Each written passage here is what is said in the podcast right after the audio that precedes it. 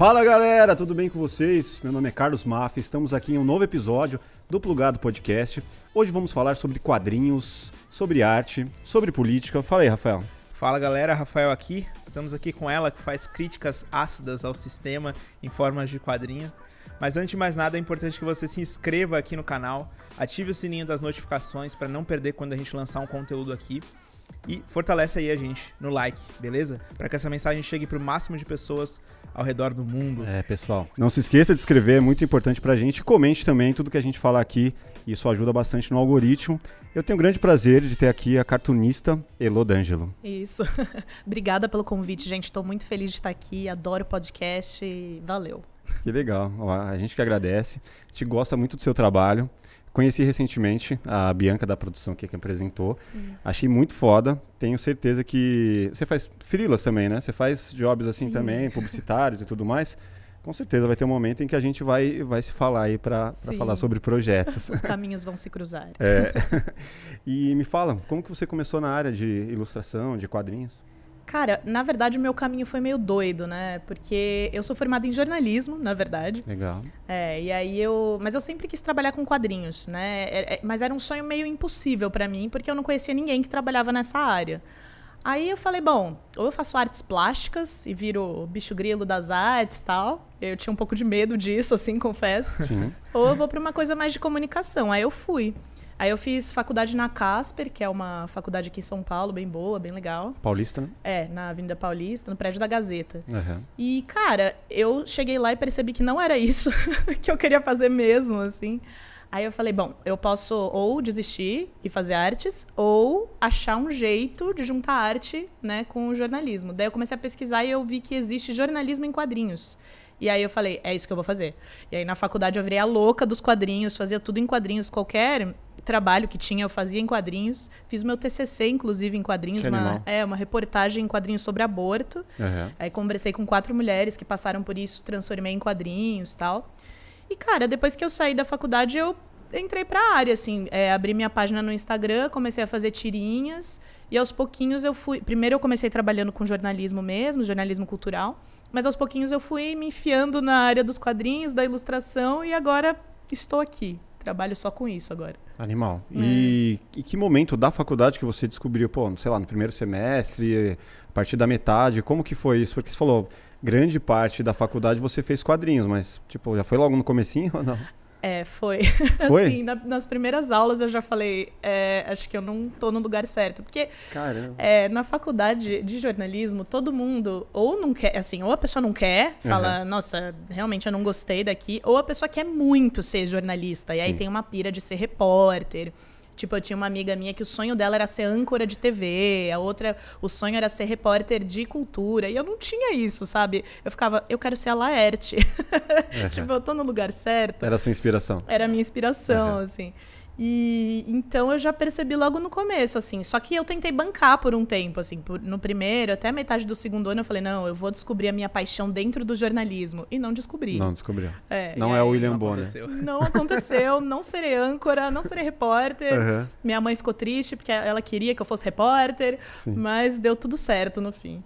Além mas... da Laerte, qual outro que ah, te inspira boa. bastante? Cara, de tirinhas, assim mesmo, todos os classicões da Folha, né? O Adão. É, eu, amava também as tirinhas do Nickel Náusea, nossa, adorava. Uhum. É, pô, também gostava muito de, das tirinhas do Garfield, todas essas, assim, que são mais classiconas. O Garfield nem era da, da Folha, né? Ah, não, era assim, era da Folha.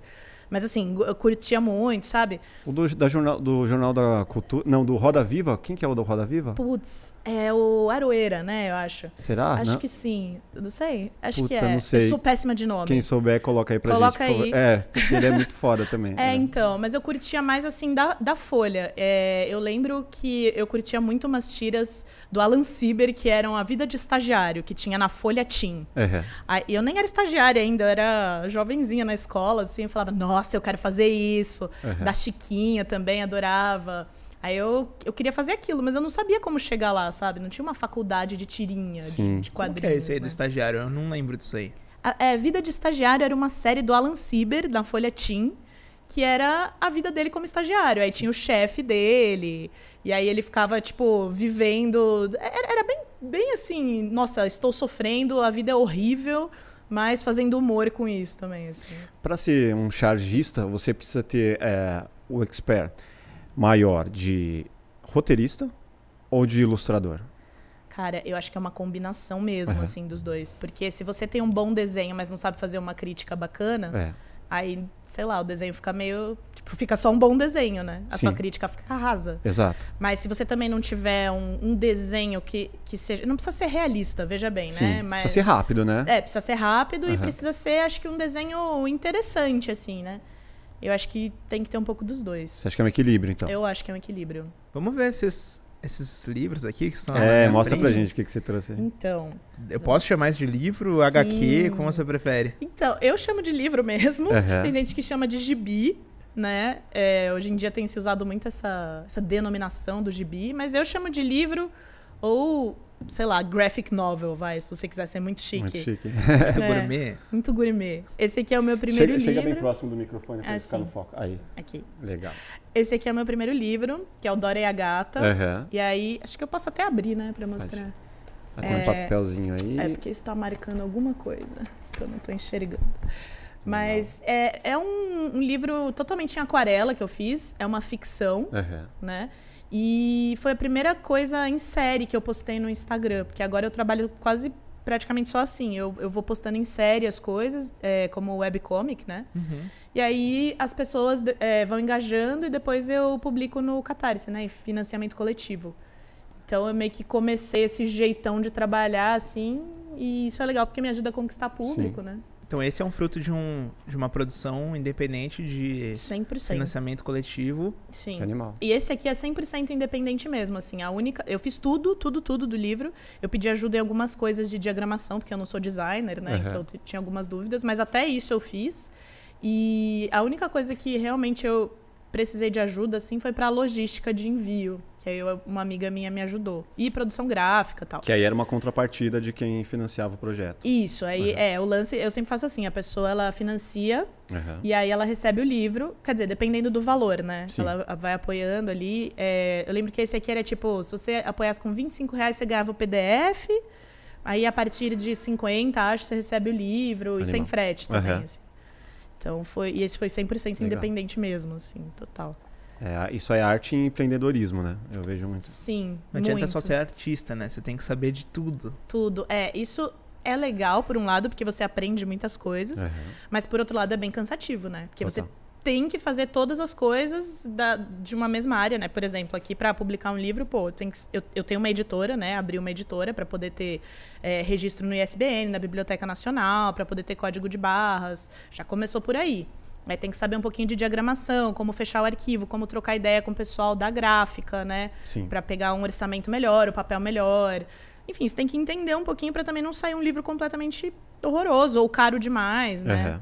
Então é assim, eu gosto dessa parte, mas é cansativo, né? E fora marketing, né, que você tem que saber um pouquinho para como vender depois, como vender, é, como, como conseguir. Total. É... Você anunciou ele na Comic Con também? Não teve um negócio assim? Ou foram Sim. outros? É, então, esse aqui eu lancei na, é, na CCXP de 2019, que foi a última que teve antes da pandemia. Sim. Uhum. E daí eu fiz um, um lance assim, de quem é, tivesse apoiado no Catarse, também podia retirar lá. Né, pra eu também não ter que enviar pelo correio. Você ia ter que Sim. pagar a entrada é, baratíssima só, apenas. da Comic Con, só isso. Mas tinha gente que já queria, já, já ia, ia, né? E aí retirou lá tal. É, esse aqui eu lancei durante a pandemia. Então, ainda não tive a oportunidade de. Quer dizer, eu tive a oportunidade de lançar no FIC, que é o Festival Internacional de Quadrinhos, lá de BH, uhum. que também a, acabou de acontecer e foi maravilhoso. Aí eu consegui lançar e aí eu vendi pra caramba lá. Mas Legal. já tinha passado o lançamento dele mesmo, que esse aqui eu lancei mesmo em 2021. Né? Mas em evento, agora que eu tô começando a, a lançar, né? A levar ele. E, e, essa história aí, como é que é? Desse então, isolamento. esse aqui eu chamo de Fofocas em Quadrinhos porque ele é um livro que conta as histórias dos meus vizinhos ao longo da pandemia. Então é sempre essa mesma fachada do prédio, né? Uhum. E aí só vai mudando um pouquinho como as pessoas, né, vai mudando a vida das pessoas assim, como ah. elas vão reagindo à pandemia. E aí cada janelinha meio que tem uma linha do tempo, uma historinha assim que vai rolando, né? E às vezes elas se relacionam, tipo aqui que tem uma pessoa tocando uma música e a música vai para todas as janelas, assim. Uhum. E em aí, algum momento tem alguém batendo panela na janela? Tem, tem que ter. Olha só, tem, é, inclusive acho que é acho que é até a segunda tirinha. Porque o lance é que eu fui eu fui retratando em tempo real, cara. Sim. A pandemia, né? Aqui. Então todo dia você ficava lá na janela observando as pessoas. De fofoqueira. De de binóculo, de binóculo. olhando para dentro da casa das pessoas. Sim, só observando, assim. É, eu, eu comecei a fazer esse livro porque, primeiro que eu estava me sentindo muito sozinha, né, durante Sim. a pandemia. Acho que todo mundo, Quem né? Quem não, é? Pois é. Por mais que eu, eu não, não moro sozinha, não morei sozinha durante a pandemia, mas acho que também tinha um isolamento mental, né? A gente também ficou mais para dentro e tal. E aí eu, eu queria um jeito de é, fazer as pessoas que me acompanham se sentirem acompanhadas, como eu me sentia por elas, né? E aí eu fiz isso aqui, criei esses personagens e aí toda semana eu fazia uma tirinha, postava uma tirinha. É, às vezes até duas. Sim. Algumas são temáticas, tipo, ah, tá rolando carnaval, mas não tá tendo carnaval de rua. Daí fazia, tipo, carnaval no prédio. Ou ano novo, Natal, essas coisas. Então, é, é, aí foi um Carnaval jeito... no prédio? Carnaval tá, no prédio. Já tava num momento ok? Então, não, mas. Ou foi ó, o... Cada um na sua varanda. É, cada um na sua Você observava a galera das festas também? Sim. Aqui, ó. Pô, quantos amigos a gente não brigou por causa disso, Pô, né, cara? briguei demais. Aí tinha... É, é, é lógico que não é 100% verdade, né? É, assim, lógico. Mas eu, eu pegava umas coisas que eu observava tal, e meio que aumentava, assim, na imaginação, sabe? Uhum. E, mas eu via muito, via muito a galera dando festa. Eu tinha uma. Inclusive, este livro é dedicado para a Elisa, minha vizinha do inferno, que ela dava muita festa o tempo inteiro. E eu, assim, gente, essa mulher. E ela ficava até tipo 5 da manhã. Então, assim, Elisa, obrigada, que ela me inspirou a fazer esse livro. Uhum. mas vocês se acertaram ou, ou, ou deu muito ruim? Cara, eu.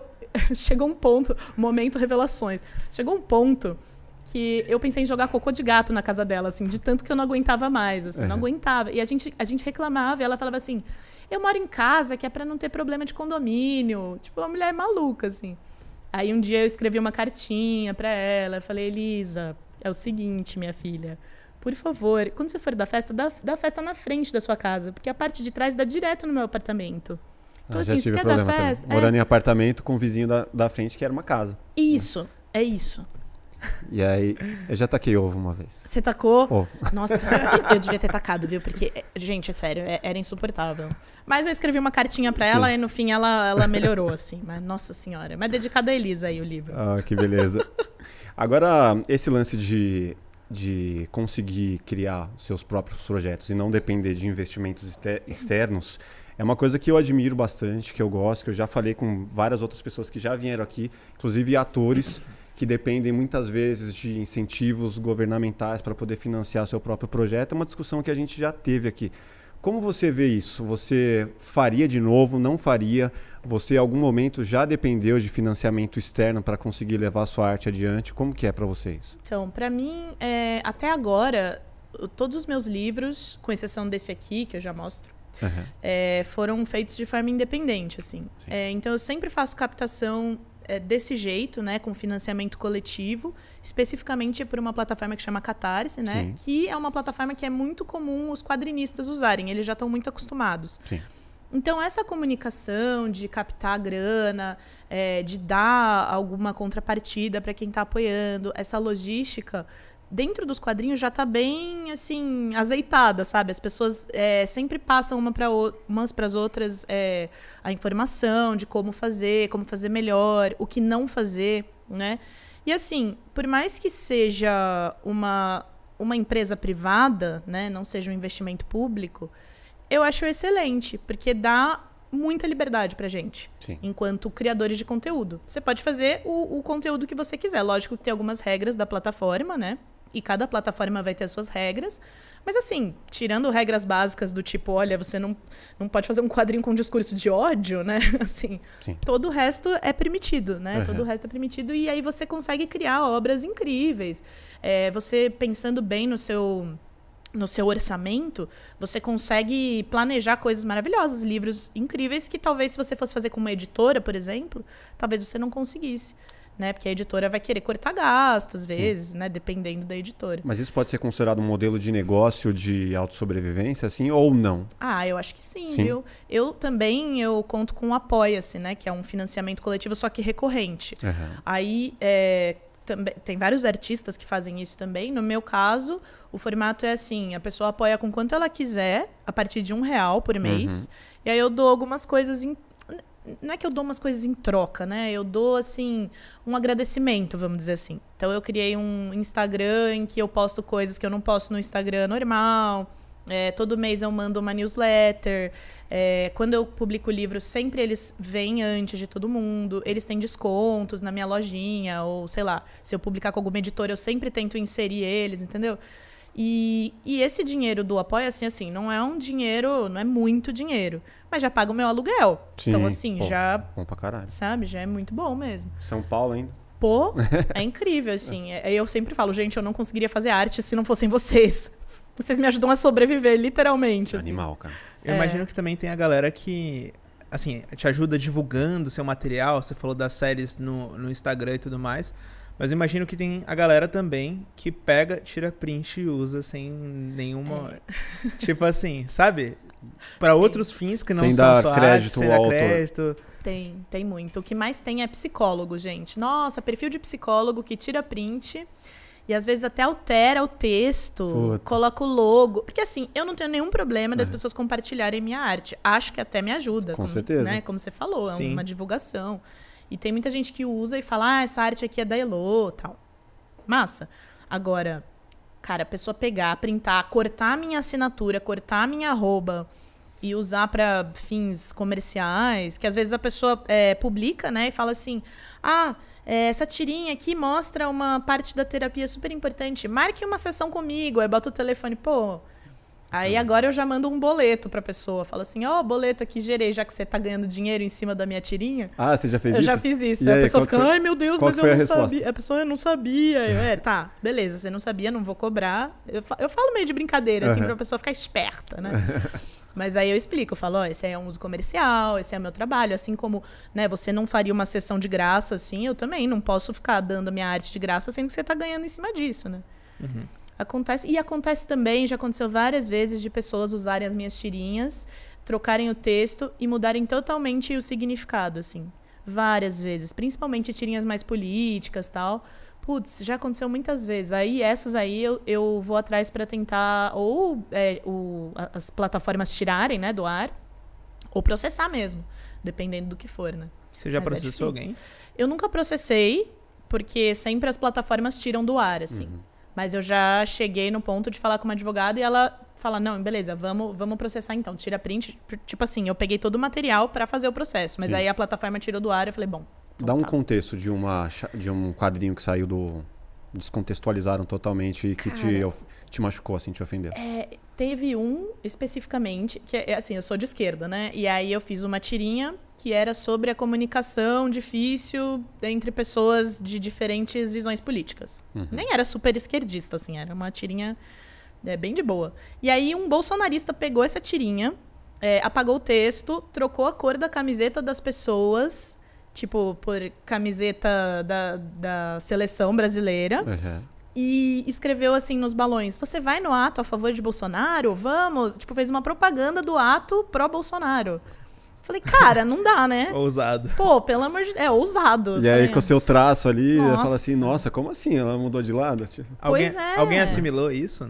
Não, ah, é porque assim, tava muito tosco. Tava Sim. muito pra ver que a pessoa só pintou por cima, Sim, né? fez uma cagada ali com o dedo, assim, tipo... É, sabe? Mas, assim, aí eu fui lá e, e, e comentei. A minha advogada também foi lá e comentou. A pessoa meio que não bancou, assim. Falou, é, oh, tá bom, vou apagar. Falou, tá, tá bom, bom, vou tirar. É. é. Porque eles também não acham que a gente vai reclamar, né? É. Assim, as pessoas têm uma visão que é tipo, ah, caiu na rede, terra é peixe. De ninguém, é, né? terra de ninguém. É. Você postou, você que se vire. Achei no Google.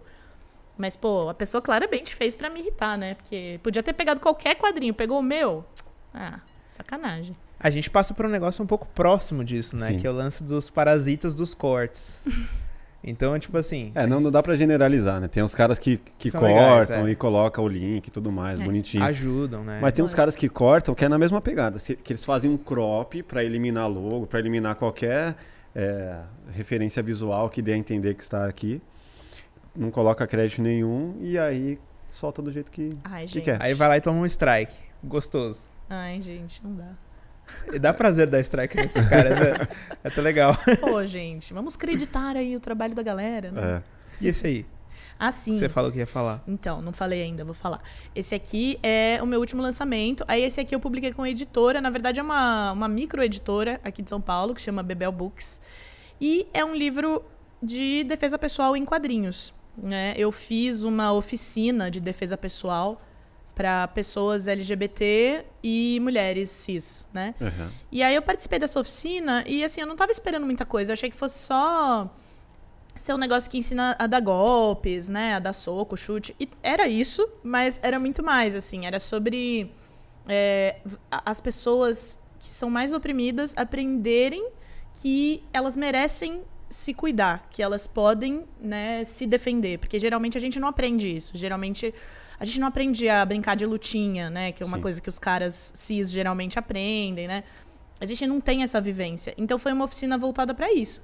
Voltada para te dizer que se você levar um soco, você não vai morrer. E se você dar um soco, você pode dar um soco com toda a sua força, que a pessoa dificilmente vai morrer também, Sim. entendeu? E aí Mas era um. Qual estilo? Assim? É tipo um Krav Maga, um Muay Thai? é, qual o, que era? o professor, Caveira. ele é professor de Kung Fu. Ah, Então, até aqui na, na guarda do livro, que é essa parte de trás da capa, uhum. tem. Acho que não vai dar pra ver porque é muito clarinho. Mas tem umas posições de Kung Fu que legal. mesmo. E até eram seis encontros, e daí na aula, é, nas aulas a gente ia aprendendo vários movimentos, né, de autodefesa e tal.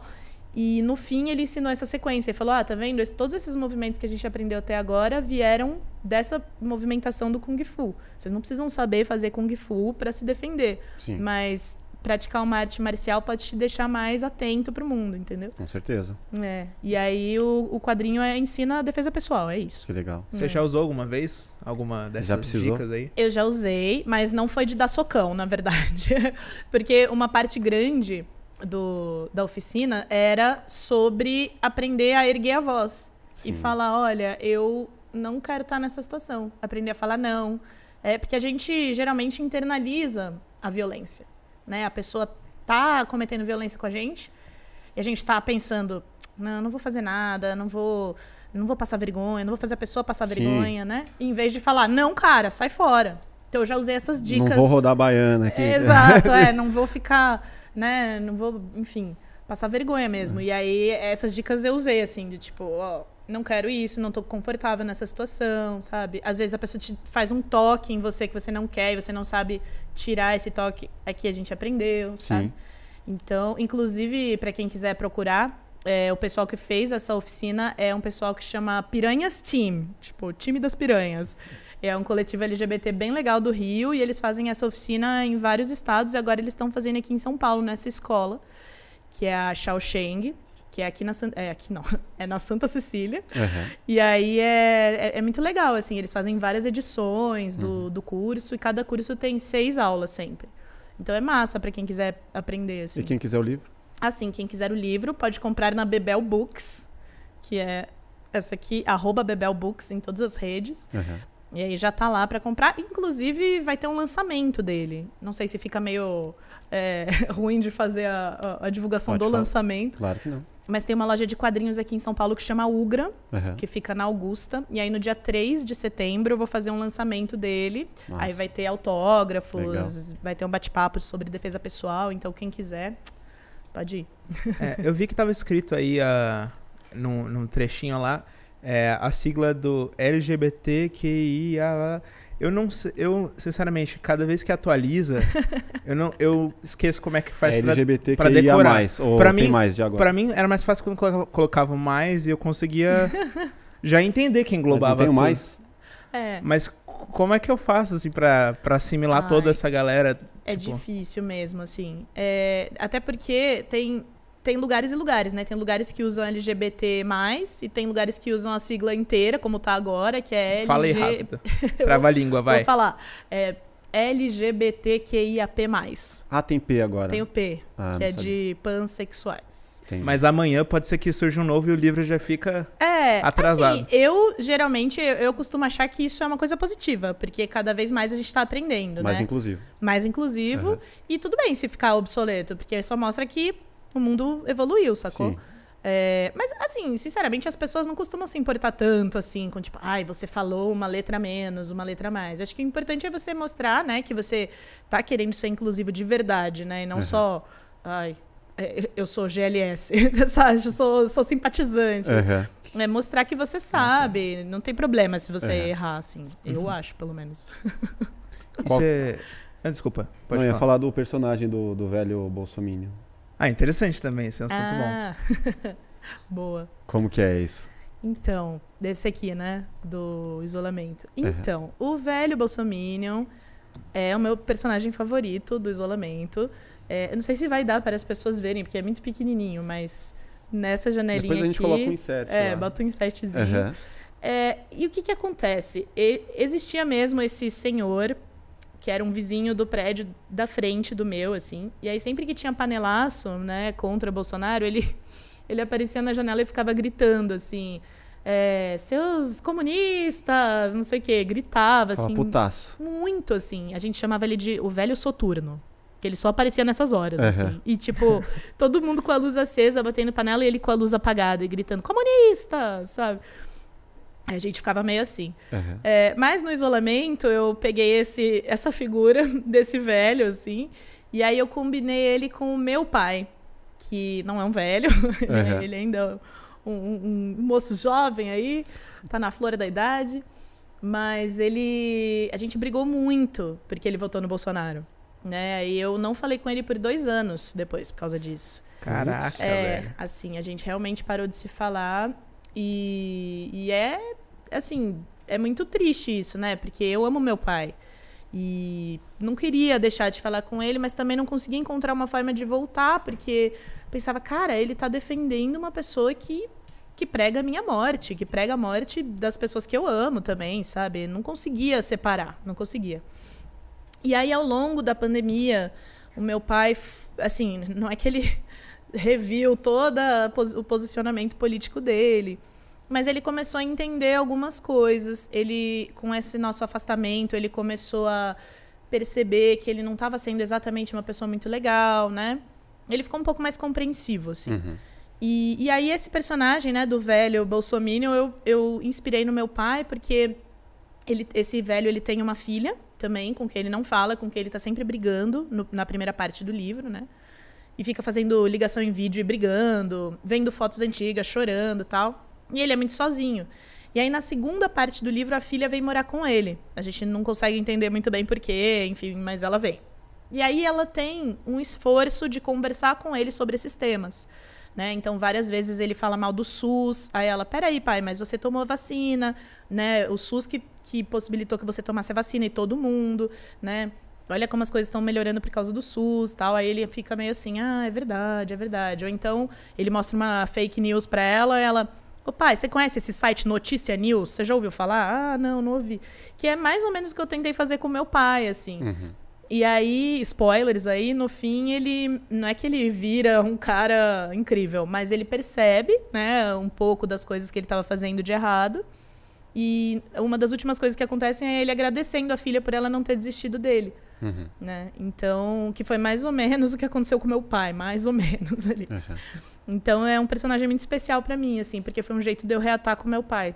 Mas agora, passados, sei, dois, três anos de, de, começo da pandemia e tudo mais, e tudo isso que aconteceu, essa, essa divisão que aconteceu entre famílias, que já vi vários casos.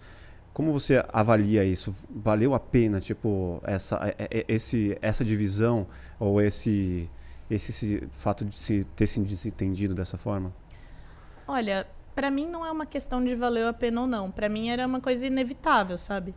É, eu realmente não conseguia olhar na cara do meu pai, assim, e outras pessoas da minha família também. É, toda a família da minha mãe que é do Rio e são super bolsonaristas, eu até hoje eu não falo muito, assim.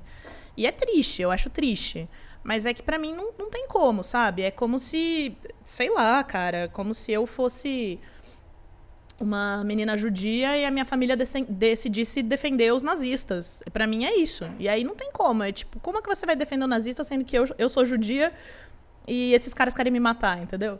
Pra mim é isso. Mas assim, foi, foi, foi defendido de que. Lá no começo, né? Uhum. Ah, se o, era assim: é, se o Bolsonaro ganhar, vai matar todos os gays da Paulista, não sei o que, não sei o que lá. É, não, se entrar à esquerda, vai virar a Venezuela, tudo mais. Assim, pontos muito opostos, assim, muito pessimistas, né, de que aconteceria. O Bolsonaro foi eleito e não saíram matando todo mundo. Pelo menos não que eu saiba, não, isso não aconteceu não, não, existe tipo um pensamento muito extremo assim de que determinadas coisas vão acontecer se fulano ou ciclano foi eleito e não necessariamente é assim. Depois que o cara chega no poder, fala, pô, não é assim, velho. Preciso, é, preciso é governar para todos, né? Seja o Lula ou é, seja o Bolsonaro. Mas eu entendo o que você está falando, mas a gente teve uma situação de exceção muito grande, que foi a pandemia que a gente teve muitos mortos justamente por causa dessa pessoa, tipo, desse, dessa pessoa que estava no poder, né? Políticas públicas que não foram seguidas e que se tivessem sido seguidas teriam salvado muita gente. Muita Sim. gente teria morrido ainda, né? Mas, uhum. enfim, não, não estaria nesse nível, Sim. né? Então, assim, é... eu não... Eu não, não mas a, até então, até ele ter ser eleito, não tinha pandemia, não tinha nada. Sim. De uma certa forma, já existia esse medo dele ser eleito né? Sim, e muitas famílias já brigaram por conta ah, disso. Sim, Lá é. em 2018 ainda. É, então. É, eu tenho, tenho um amigo. É, eu acho que a gente tem que sempre lembrar. Já, já dividiu antes da pandemia. Com certeza. Né? Mas acho que a gente tem que lembrar também que a gente está num contexto muito privilegiado aqui, sacou? Tipo, quem que tá na base da sociedade e que está sofrendo operação policial nas favelas. Sabe, não é só uma questão de ah, ele vai matar todos os gays. Não é só isso. Porque se fosse só isso, a gente.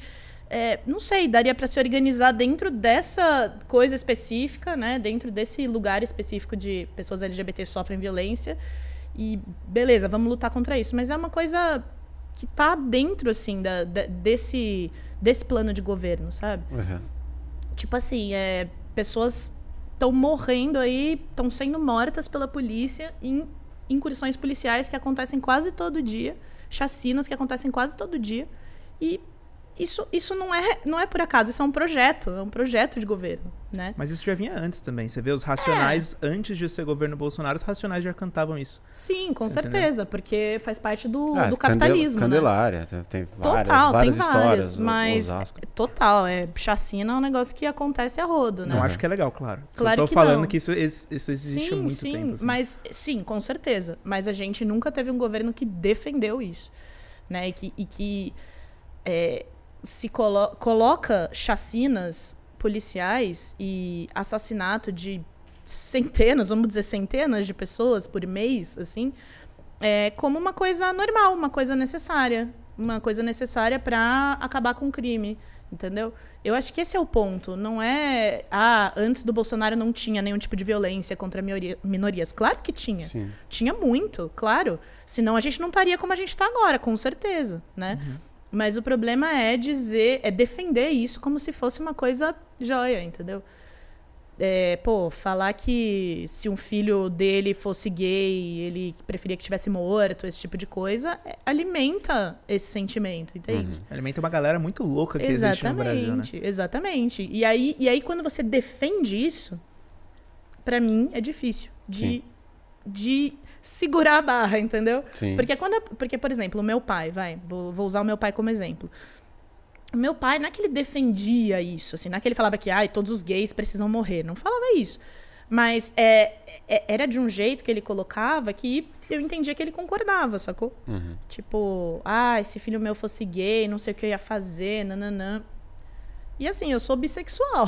então. Sim. Sacou? Pegava no calo. Exatamente. Aí hoje em dia a gente já consegue conversar melhor sobre isso. Já é outra parada, não é ele defendendo isso. Agora é ele tentando entender melhor, porque.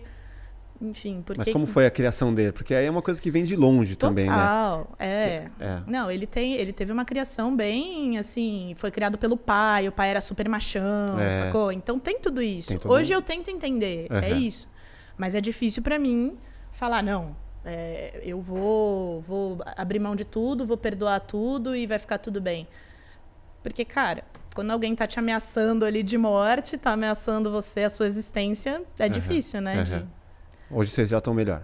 Hoje sim. Que bom. Hoje sim. Fico feliz. É, eu também. Porque, para, ficar, você imaginar, Cara, se, eu, por exemplo, eu não consigo me imaginar brigando com um familiar assim, a puta, de uma Fica forma que você fique falar, dois né? anos sem se falar pois por é. uma questão política, assim. Eu sei que é, é fácil falar sem estar com, na situação, uhum. mas, pô, não é legal, né? Ficar sem falar com seu pai. Não, não é. E é lógico que teve outras questões, no meu uhum. caso, não foi só essa questão uhum. política, mas isso alimentou muito para mim, Total. entendeu? Aconteceu com muita gente. Muita gente, muita é. gente. E é isso, é o que você falou, assim. É, também a gente, acho que tem muito medo envolvido, né, dos dois lados. Como Sim. você falou, ah, o Brasil vai virar uma Venezuela ou o Brasil vai virar uma ditadura anti-gay e tal. É. Beleza, também tem um lado que é, calma, gente, vamos respirar e ver qual é o dado de realidade, né? O que, que tá acontecendo. Uhum. Mas é difícil, assim. É difícil. Bastante. No episódio passado, a gente trouxe aqui a Paulinha, que, é a, que a, divide lá a apresentação do Morning Show junto com o Paulo Matias lá na, na Jovem Pan. A Paulinha, ela também se considera de esquerda, né? Centro-esquerda, na verdade. E no programa ela divide ali a, a bancada ali, os, ela opina os assuntos políticos e tudo mais, junto com a Zoe Martinez, que é cubana, né? E que defende, é bolsonarista e defende a, a direita e tudo mais. Então, a gente teve aqui conversando a respeito desse assunto, assim, como que é a relação de vocês?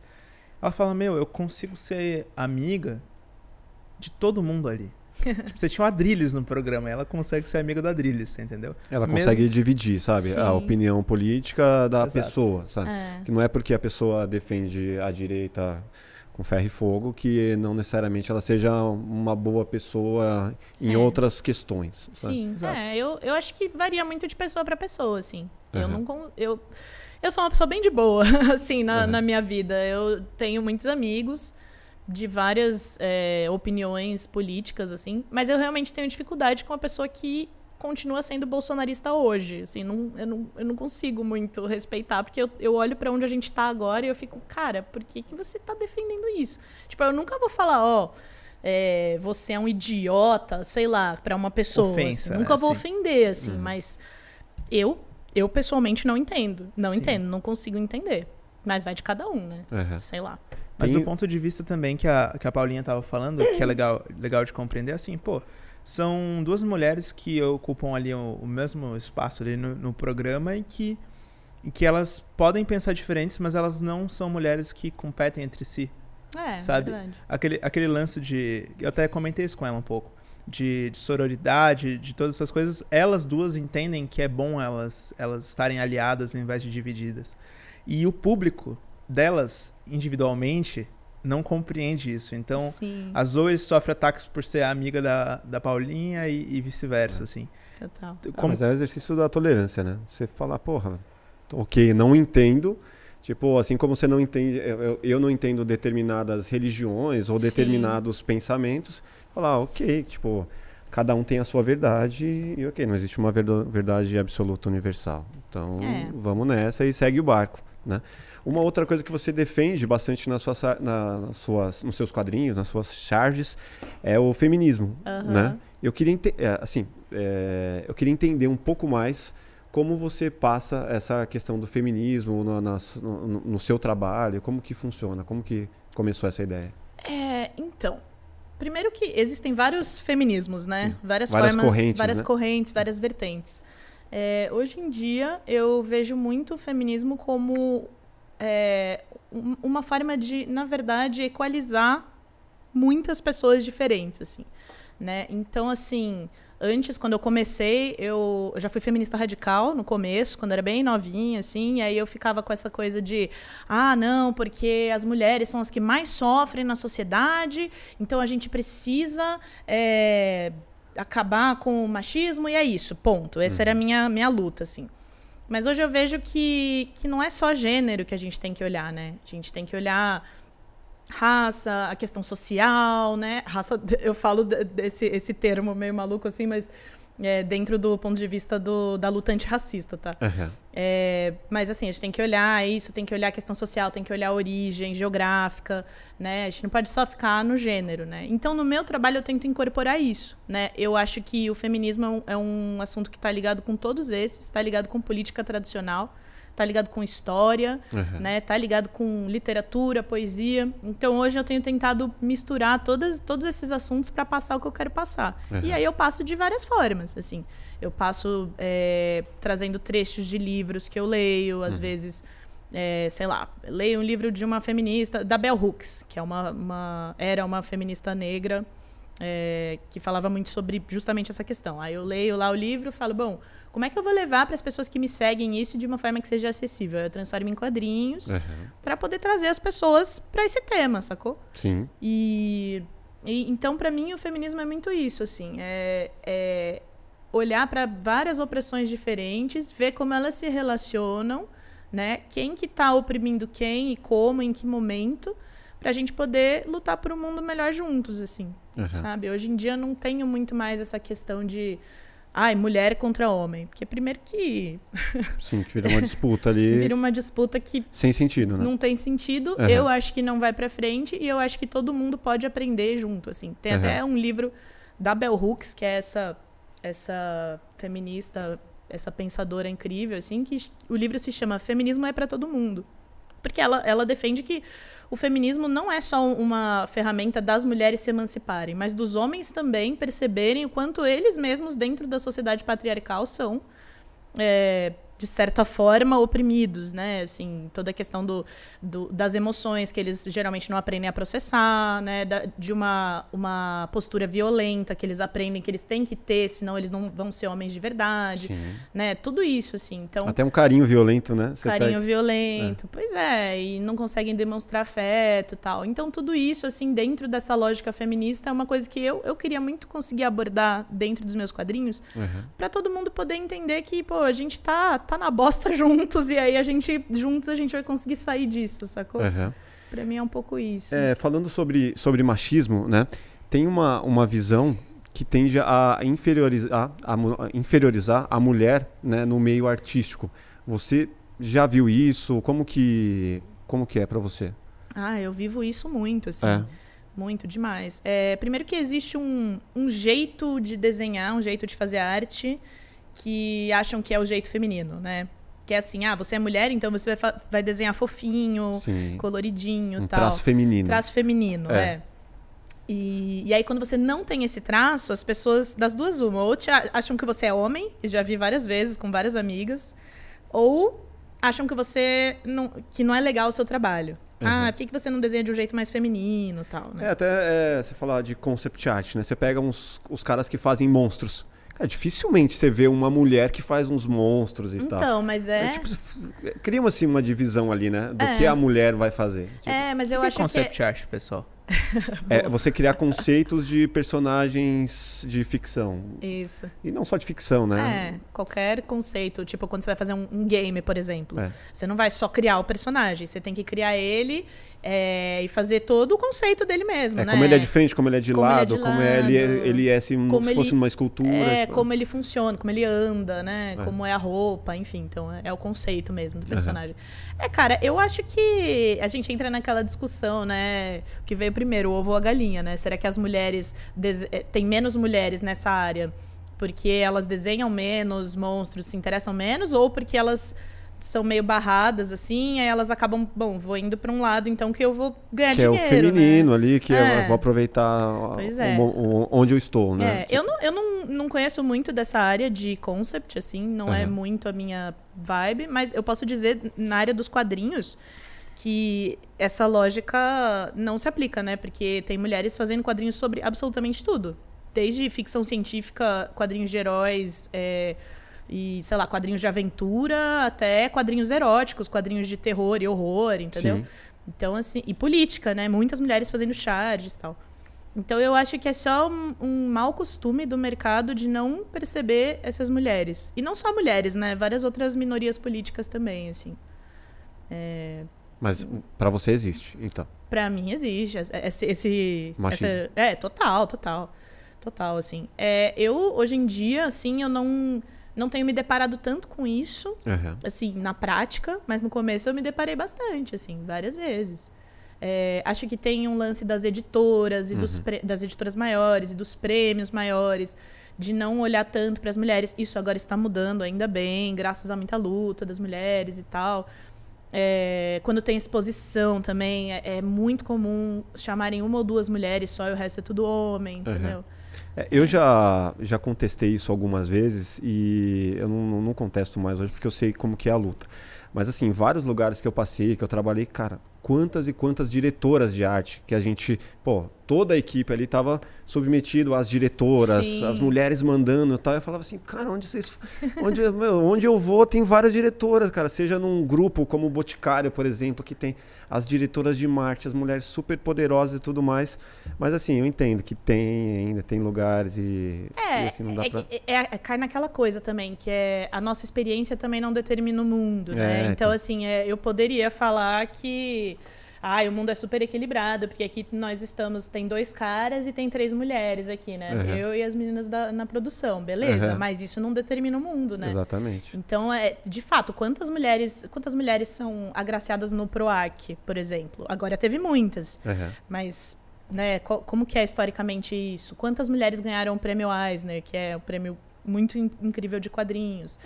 É, todo ano a gente tem que fazer um esforço de ficar vendo as mulheres que estão sendo indicadas a prêmios, que estão sendo é, colocadas em exposições. Porque senão a gente cai nisso, do tipo, ah, mas já tem bastante, então não precisa mais lutar. Só que o confortável é não ter, porque a sociedade ainda é muito patriarcal, sacou? Sim. Então o confortável é os caras chamarem os parceiros deles, os amigos deles, que eles já conhecem, e as mulheres não, porque eles não conhecem. Porque é outro rolê, assim. Então, é, a gente fica vendo mais mulheres porque as mulheres estão lutando para estar nesses lugares, sacou? Uhum. E que bom que tem muitas diretoras de arte. Fico Pô, feliz. Tem bastante, tem, tem muitos. Você Fico fez feliz. um quadrinho uma vez que eu não me lembro exatamente como é, talvez você possa refrescar minha memória aí. Vamos ver mas, se eu lembro. Mas é um, é um que tem a Mulher Maravilha. Uhum. Que é uma crítica a respeito do, do figurino dela. Ah, nossa, sim. Ai, esse aí. Deu ruim? Deu o que falar? sim. Nem era uma crítica. Não era? Como que, é? O que, que aconteceu? Esse quadrinho foi um quadrinho que eu fui contratada pela HBO para fazer. Uhum. Que era, é, que era para divulgar o filme do, da Liga da Justiça. Uhum. Gente, e juro, eu juro para vocês, não era para ser uma crítica ao figurino. Eu só. Assim, uma crítica no sentido do, da crítica ao machismo. Eu só desenhei ela com uma roupa confortável. Tipo, ah, eu vou lutar contra o crime, então não vou de maiô. Sabe? Eu vou de calça, de moletom. Nossa. Faz todo sentido, né? Gente, é, tipo, pô, sei lá, os caras. Eu poderia ter feito qualquer personagem, entendeu? Sei lá, Mortal precisaria... Kombat. Você pega as meninas do Mortal Kombat, Exato. elas vão lutar e elas vão de maiô. Por quê, tá ligado? Exato. Até poderia fazer, ter feito até um dos caras. Tipo, pô, o Batman vai lutar com aquela roupinha toda coladinha, né? Entendeu? Era mais nesse sentido, Sim. assim. Eu realmente nem pensei nessa questão. Mas acho que por causa do meu trabalho as pessoas leram dessa forma, que também é uma, uma crítica assim, possível. Juro. É. E, nossa, mas, gente, eu recebi, eu fiquei recebendo crítica, assim, por dias, semanas, porque eles publicaram em inglês, português e espanhol.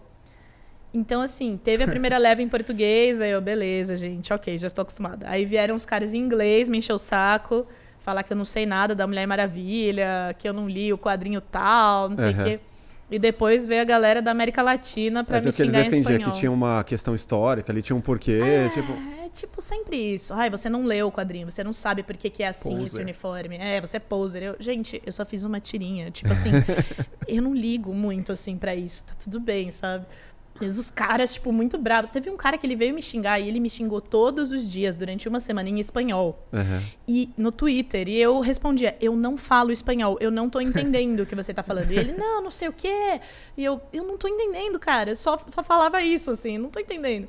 Então rolou isso. Você vê como as pessoas são doidas também, né? Uhum. Mas e a HBO não fez nada? Tipo, não... Ah, pra eles... eles foi bom, né? É, eles não deu sentiram falar. colapso nenhum, não. assim. Eles, a menina veio falar comigo, acho, falou assim, ah, deu um pouco de polêmica, mas ah, eu falei, ah, tudo bem, né? Porque não foi o que eu quis dizer e é isso. Aí deu é. tudo certo. Mas foi engraçado. Mas assim. não é legal, assim, para você, quando é, uma charge ela causa um impacto dessa forma? Super, eu acho bom, eu acho bom quando causa Mesmo discussão. que xingam, assim, tipo. Sim, eu já tô super acostumada, gente. Uhum. Nem ligo mais, assim. Uhum. A pessoa. Se a pessoa quiser me xingar, xinga, eu vou bloqueando, assim. Uhum. E se a pessoa estiver enchendo muito o saco, eu ainda comento e falo, obrigada pelo seu engajamento. Continue aqui. e tem um, um, lance que a gente pergunta normalmente para quem é da, da área da comédia, que é tipo, qual é o limite da piada, né? Qual que é o limite da, da, da charge ali para você? Ah. Tem um limite? Eu, é o discurso de ódio, é. Né? Não, não chegar nesse ponto. Eu né? acho que é esse, assim.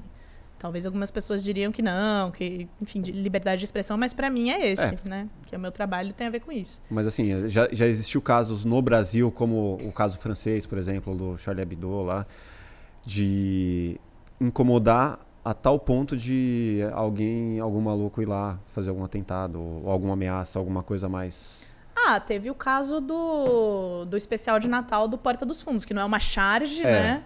Mas foi exatamente. Que tacou uma bomba lá. O cara no... tacou uma bomba lá tal. Então teve Mas isso, eu digo assim, por, por conta charge... de um desenho, por conta de uma charge. Por é, alguma não... publicação no jornal, qualquer coisa do tipo. Eu não me lembro, assim, de nenhuma história nesse nível, assim, da pessoa né, arregaçar nesse nível. Mas eu já. Eu sei que não é a mesma coisa, uhum. lógico, mas eu já recebi ameaça de morte, assim. Jura? Como que foi isso? É, pelo meu trabalho falando sobre aborto, né? É. é porque eu faço. Eu fiz essas, esses quadrinhos jornalísticos e circulou muito isso, assim. E é um quadrinho que, assim. Não é que é um quadrinho que defende a legalização, mas traz muitos dados que mostram que a gente, na verdade, quando a gente discute, a gente não está discutindo com propriedade, porque as pessoas não sabem esses dados. Uhum. E essa é a base do quadrinho, sacou? E as pessoas veem, tipo assim, você que deveria morrer, eu vou aí te matar, eu vou, sei lá, vou te estuprar pra você ficar grávida e não poder abortar, umas paradas assim, sacou? Uhum. Então é tipo, porra, tô levando informação, tô levando dado para as pessoas e a pessoa vem com, com isso, assim. Mas aí eu também já entendi que são os malucos. Eles não fazem de fato o que eles estão falando, mas sim, sim. é meio assustador assim. Algum, você já fez alguma crítica em relação à religião? Então, eu quando rolou esse negócio do Porta dos Fundos, eu fiz uma uma tirinha que era um cara atirando um coquetel molotov assim, falando a paz do Senhor, um negócio assim. Uhum. E aí eu recebi uma enxurrada de evangélicos muito bravos, falando que nem todo evangélico é assim, que não sei o que. Eu falei, gente, mas aí vocês que lidem, né? Como é que eu, que nem sou evangélica, vou saber, assim? Uhum. Vocês que têm que controlar os de vocês, né? Mas você não colocou nenhuma legenda não. dizendo que o personagem era evangélico. Não. Eles que se identificaram, né? É, se a carapuça serve, tá ligado? Exato. tipo... É igual o lance da Terra plana lá. Qual? O Sacani, né? Falando da Terra plana. Mas ele, ele disse que eram os evangélicos, né? Então a galera entra nos comentários para falar de terra plana, porque assim, ele falou, quem acredita em terra plana é evangélico. Aí, puta, aí a galera vem com é. com pau na mão. É, né? aí, é, aí, é. aí já ele generalizou, né? Público. Aí é, é, é, eu nem falei que era evangélico. Eu só fiz o cara falando a paz do Senhor. As pessoas ficaram bravas. Eu falei, gente, mas assim, né? Diz uma coisa, é possível, esse questionamento que eu fiz aqui é, pro, é, num tom de provocação, é possível ser feminista e não ser de esquerda? Essa é uma ótima pergunta. Eu, Elo, acho que não. Uhum. Eu acho que não, porque tem muitas pautas do feminismo dentro da minha vertente, a vertente que eu sigo, que não se relacionam com as pautas da direita. Porque eu, eu acredito que, é, como eu falei, o, o, a questão do gênero não é, não pode ser vista sozinha. Você não pode empoderar mulheres se você não olha para a questão racial, entendeu? Uhum. Você não pode só falar, ai, teremos várias diretoras de arte, mas todas são brancas. Não faz sentido para mim, entendeu? Uhum. E, e, eu, pessoalmente, não acredito que a direita é, tenha a mesma preocupação com essas pautas sociais. Eu, eu. Não posso dizer que, é, que isso é uma, uma verdade, entendeu? Uhum. Essa é só a minha, minha visão, assim. E é complicada essa questão aí. Mas você acredita que não, não é? Eu acho que não. Uhum. Mas é só minha opinião. Legal. Dentro do próprio movimento tem muita divergência, assim? Tem, tem bastante, assim, muito. Você não acha que, assim, as pessoas têm fins diferentes ou todas têm o mesmo fim? Ah, é difícil dizer, né? Porque qual é esse fim, né? Às vezes tem gente que acredita que é, só o fato de das mulheres estarem mais inseridas no mercado de trabalho já é o já, suficiente. Já valeu. Mas sei lá, as feministas marxistas, por exemplo, acreditam que não, que a, as relações de trabalho já são opressoras por si só pelo, pela questão do capitalismo. Então, o fato de ter mais mulheres no mercado de trabalho não soluciona a questão da opressão, entendeu? Mas então, aí chega num nível e que cria um ódio entre homens e mulheres e vira uma disputa, né? Pegar é, umas marxistas, depende. Assim. De, é, eu não sei se as marxistas, assim, mas dependendo, assim, da vertente, às vezes pode acontecer de ter algum tipo de discussão que não que não vai muito para frente. Que eu, eu, pessoalmente, hoje em dia eu olho e falo, puxa, essa discussão eu não sei se é Se Foi... faz sentido na realidade, entendeu? Se... Porque, na verdade, o problema, é, eu acho, é que tem algumas vertentes que ficam muito no, no ideal, entendeu? No mundo das ideias. Que é legal, são discussões super importantes, muito importantes. Mas aí quando você vai para a realidade, as coisas não funcionam exatamente daquela maneira, entende? Então, por exemplo, como, de novo, né? Se, se você vai falar só de gênero, ah, só gênero, só opressão de gênero que, que vale. É, pô, quantas outras opressões estão acontecendo e a gente está ignorando, né? Uhum. É tipo, tem uma personagem que ela é bem problemática, assim, mas que no começo eu achava ótimo, que é a vida de Tina. Não sei se vocês já viram. Que é uma menina toda feminista, não sei o quê, de esquerda, só que aí ela, ela tá lá falando do feminismo dela e, e quem tá limpando a casa dela é uma mulher negra periférica. E daí como que você concilia essas duas coisas, sacou? Então é, eu acho que tem que, tem que olhar bem para a realidade para tentar não só ficar no mundo ideal sem, sem fazer nada que vá realmente mudar, né, o mundo. Mas assim, pelo que você me, me falou, assim, eu entendo que vai além da questão feminista, assim, é, a sua visão é muito mais de igualdade num todo, assim, uhum. né? Que você começa a, a, a, somar outras causas, né? Seja da questão racial, Sim. que é a questão social, e aí vira um movimento muito mais amplo cara, não tem como você falar, pô, não, não acredito na mesma coisa que você, porque é, é igualdade em vários, em vários meios, né? Sim, sim. Não deveria ter um outro nome para isso, ao invés de fe feminismo, talvez? Ah, eu acho que não, assim, porque é, é isso, assim, eu vejo o feminismo como indissociável dessas outras questões, uhum. entendeu? Então, para mim, é, é a mesma coisa, e não tem como não ser. Uhum. É, a gente eu eu sou feminista interseccional que é justamente ah, um termo é, específico. que é justamente essa ideia de que as opressões elas se interseccionam. Então você não pode eu não posso falar ah eu sou a pessoa que mais sofre na sociedade porque eu sou mulher. É, não porque pô eu sou uma mulher branca tá ligado? Eu moro em São Paulo. Eu tive uma origem social muito privilegiada em relação a outras pessoas. Sim. Eu não posso é, olhar para minha origem, para onde eu tô e falar, ah, beleza, eu sou a que mais sofre. Eu não sou, não. Tem muita gente que sofre muito mais do que eu. E talvez em outros aspectos, não, talvez tenha outro tipo de sofrimento, entendeu? Sim. Sei lá, se eu olhar para um homem negro, beleza, ele é homem, então ele tem algumas, é, alguns privilégios ali em relação a mim, mas pô, ele é um cara negro, ele vai sofrer racismo, eu não vou. Uhum. Então a gente tem que olhar para isso. Então para mim não dá para separar o feminismo é. disso. Pega uma mulher do Oriente Médio que tem que andar de burca e que pode tomar umas é, chibatadas. É, entendeu? Tipo, umas coisas assim, é enfim, eu acho que não dá para separar, assim. Por isso eu acho que não tem que Mas ter a questão não é nem ter uma régua, né? De quem é que sofre mais. É. Sofrimento de cada um, cara, tem que ser respeitado. Exatamente, é. exatamente. E aí você também ficar de olho nas opressões que você perpetua também, porque também senão vira uma é isso, vira uma competição de opressões. É. E aí quem você, sofre mais? Quem ah, sofre eu mais? sofro mais que você. Ah, não. É, que se dane, né? É. Isso, tá bom. Então sempre vai ter alguém que sofre mais do que eu. Uhum. Então eu acho que a gente tem que estar de olho nas opressões que a gente está perpetuando é, ficar. tentar realmente mudar, se posicionar em relação a isso, estudar mais, ouvir as pessoas, né? Sim. E é, isso, é, para mim, esse é o máximo que a gente pode fazer. Todo Sim. o resto é conversa, eu acho. Você falou das vertentes, né, do, do feminismo. De todas as vertentes que você conhece, assim, qual que você acha que faz menos sentido? Ah, não sei se eu posso falar isso, porque para mim é, pode ser uma coisa, mas para elas é outra. Entende? Não... Mas para você, qual que faz menos sentido? Ah, mas eu não, eu não sei se tem uma que faz menos, assim. É, é porque realmente é uma, é uma. É como se fossem várias lentes diferentes para o mundo, sabe? Eu não posso dizer uma que faz menos sentido, porque essa pergunta nem, nem faz sentido, a própria pergunta, sacou? Eu não, não consigo dizer. Porque mudando o contexto muda o, a importância, vamos dizer. Eu não sei se eu tenho essa resposta. É, e, e, o buraco pode ser muito mais fundo para uma pessoa do que para outra. Então é, é. é, difícil mesmo falar. É, né? e outra, assim, eu não, eu não, não acho que eu estudei o suficiente para dar essa resposta, sacou? Tipo, eu, eu posso falar uma, uma grande besteira aqui sem conhecer algum aspecto importante.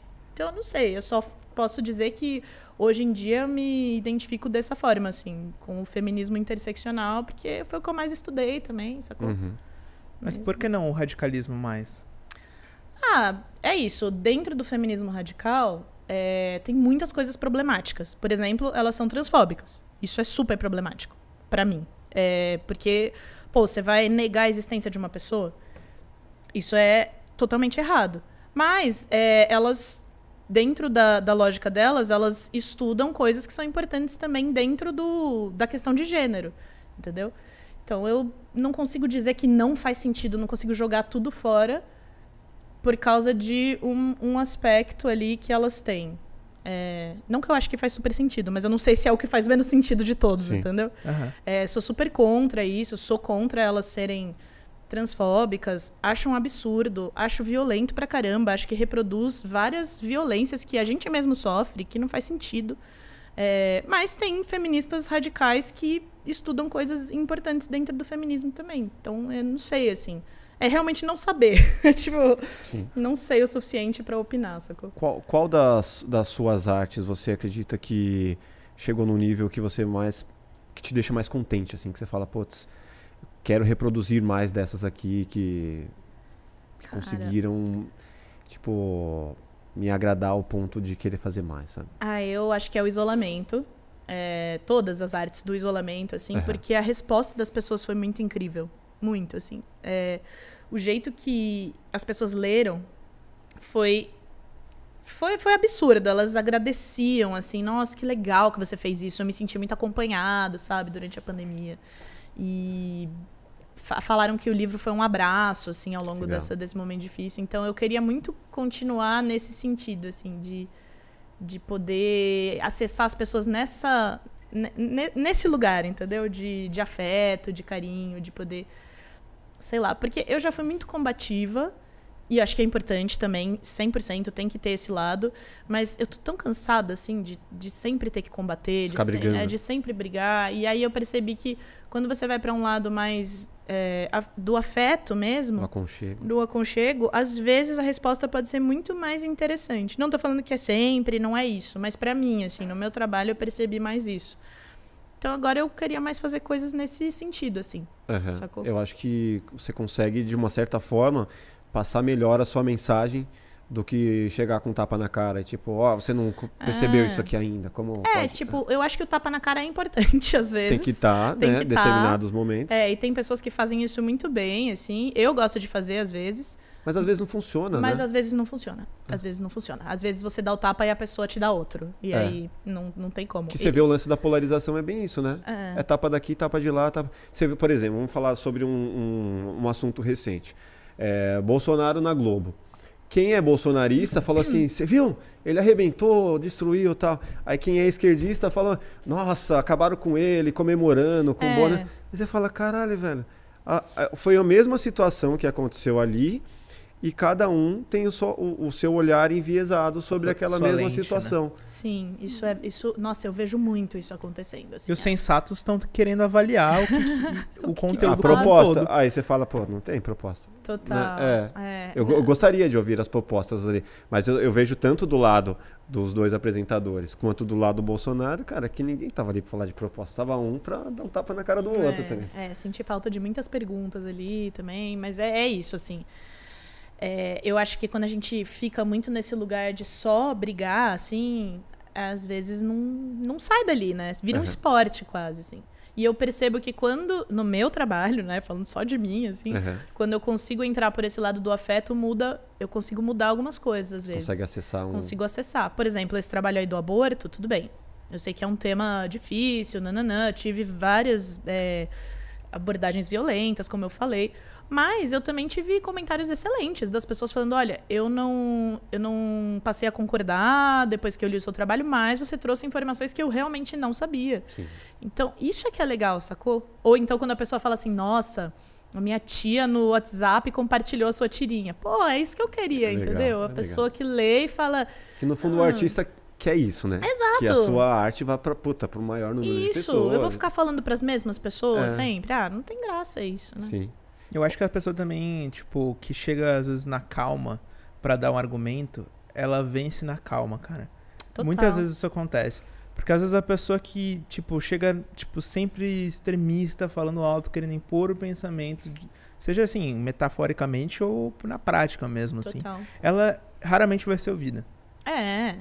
Assim, pode até ser. Tem a diferença, né? De ser escutado e ser ouvido, né? Mas assim, as pessoas assimilam um pouco do que essa pessoa fala. É, eu também Porque acho. elas se fecham rapidinho.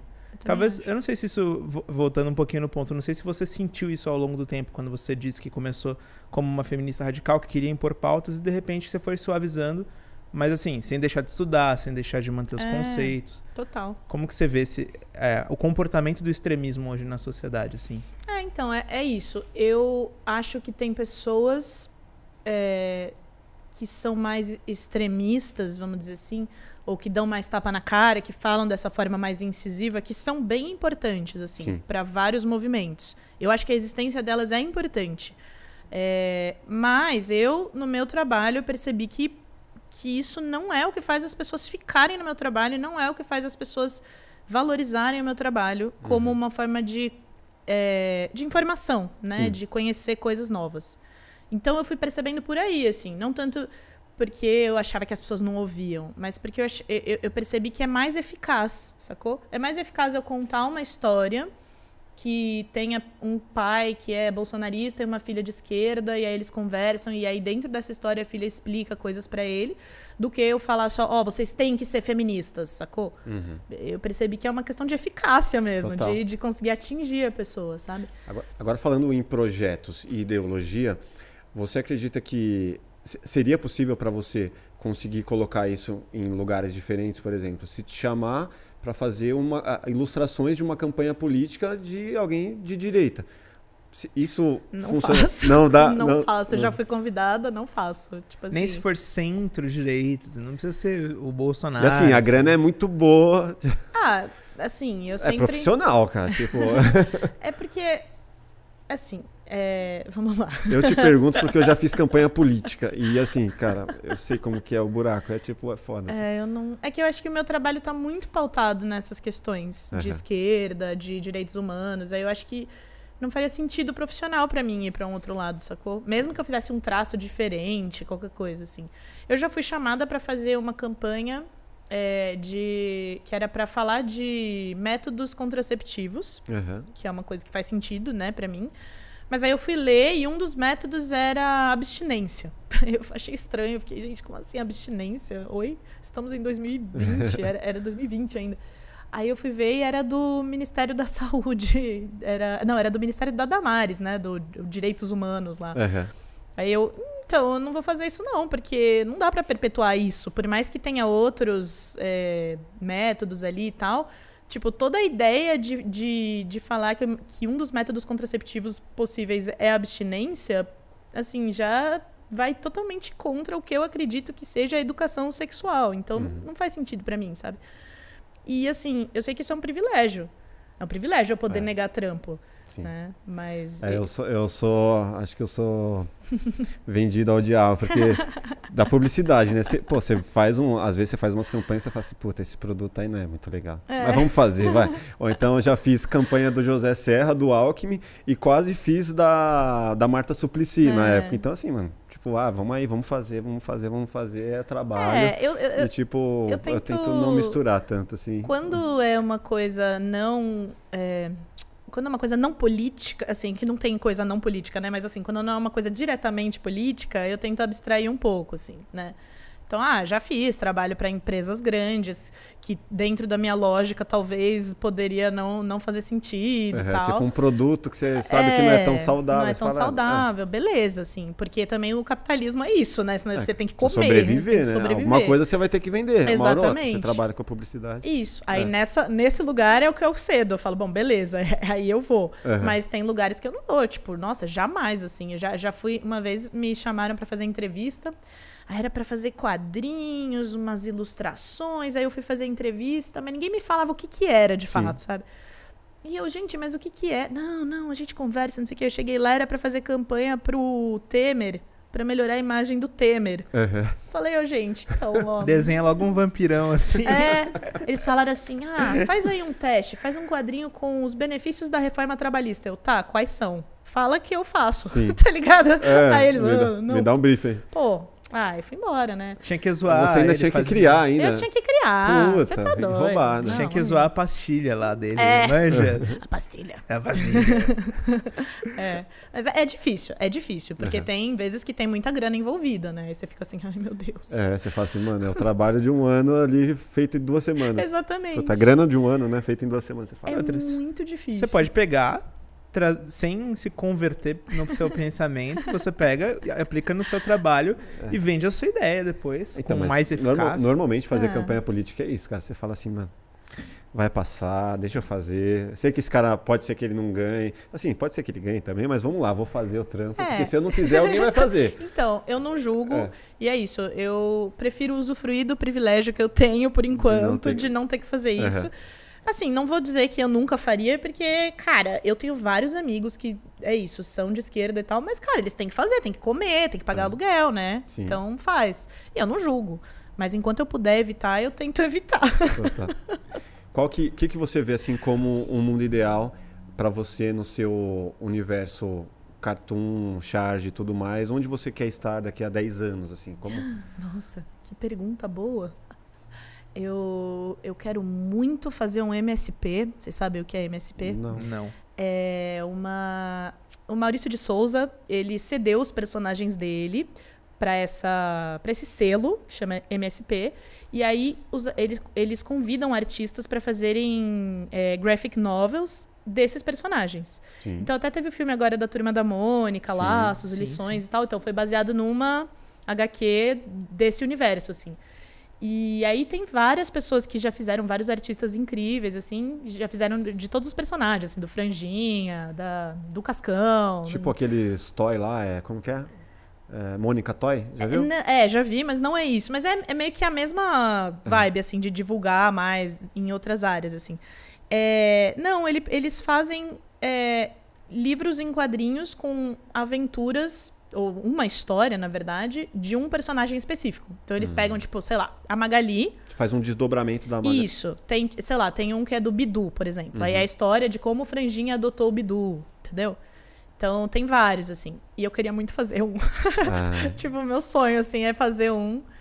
Vamos ver, né? E eu queria fazer especificamente da Marina, que é a, é a que desenha, né? Eu adoro ela. Então a eu gente queria já muito fez um fazer trampo isso. pra eles, né? Pra... é, eu, fiz, de Souza? eu fiz um, é, um especial com, ele, com a família dele. Ah, sim. E, só que era assim, era publicidade, né? Aham. Eles estavam atrelados a uma marca. Aí teve a trilha do Jairzinho cantando. Uma, Ah, sim. puta, foi Que muito teve legal. aqui, inclusive. É, o Jairzinho Assistam. veio aqui. Através desse, desse projeto eu consegui trazer o Jairzinho aqui, foi, Ah, foi bem que legal. massa. E eu, eu falei daquele ilustrador que trabalha com a gente, ele era lá do, do Maurício de Souza. Ah, que legal. Então, assim, ele tem essa pegada, assim, de, de fazer rápido. Sim, tal. É, sim. o Bruno Tedesco, abraço, Bruno. e, pô, que legal, acho que eu, eu fico pensando muitas vezes, assim, onde eu gostaria de estar daqui a 5, 10 anos é uma coisa meio difícil, assim, de você É difícil. tentar se posicionar no nosso mercado que muda a todo tempo, então é um exercício bom, assim, você conseguir colocar isso pra fora. É, esse aí é tipo assim, um, um objetivo específico, mas acho que um mais amplo seria ser publicada fora do Brasil. É, inclusive, agora eu tô com um projeto novo de livro, que eu vou publicar por uma editora que chama HarperCollins, que é uma editora internacional. E eu espero que isso faça eu sair do Brasil aí e ir para Angoleme, que é um, um prêmio de quadrinhos, uma, uma cidade, na verdade, né? Mas é um, um prêmio de quadrinhos maravilhoso na França. Aham. Então, assim, queria muito, assim, de Ah, sonhos. Você tem o objetivo de sair do Brasil, então. É, não sair fisicamente, mas que a minha obra saia. que a obra saia. Sacou? É. Entendi. Então, Fisicamente, não. fisicamente, por enquanto, não. Vamos ver como as coisas vão se encaminhar aí, né? Mas Aham. eu gosto muito do Brasil, eu me sinto em casa aqui. Então, Sim, sim. Até É. se tiver Bolsonaro no- de novo, né? Aí, aí você vai falar, putz, aquele lá que eu tinha dito, aquele no plugado, aquele dia, acho que eu tô repensando, fui. dá pra editar? é. Bom, muito legal. É, obrigado pela presença. A gente normalmente tem uma coisa aqui que a gente pede para todos os convidados, que é o quê? Uma música Uhum. Que a gente tem uma playlist no Spotify que a gente alimenta com a música do convidado. E essa Ah. música, ela tem que ter ali um- uma questão de trazer uma memória afetiva, uma música que tenha marcado sua vida por algum motivo. Hum. E aí, eu queria entender qual que- uma música que marcou um momento importante da sua vida. Nossa. Eu, eu sou uma pessoa das playlists, então, assim, vai ser difícil. Mas, já que a gente tá falando do meu trabalho, eu vou dizer Sangue Latino, dos Secos e Molhados, porque justamente é a música que eu coloquei de epígrafe aqui, do isolamento. Uou. É. Sangue latino. Isso, Muito sangue boa, latino. muito boa. É, tá até aqui, para não dizer que eu estou mentindo. Olha. Olha lá. Que top. E foi uma música que me acompanhou muito ao longo da pandemia. Eu gosto muito, eu gosto muito dessa música. E eu ficava ouvindo em looping enquanto eu coloria, assim. Não sei porquê. só, só veio, assim. E é uma memória que, apesar de ser pesada, né, dos anos de isolamento e tal, uma memória que eram momentos de, de afeto, eram momentos que eu gostava de estar comigo mesma, de estar mais assim para dentro e tal. Então é uma boa memória. Legal.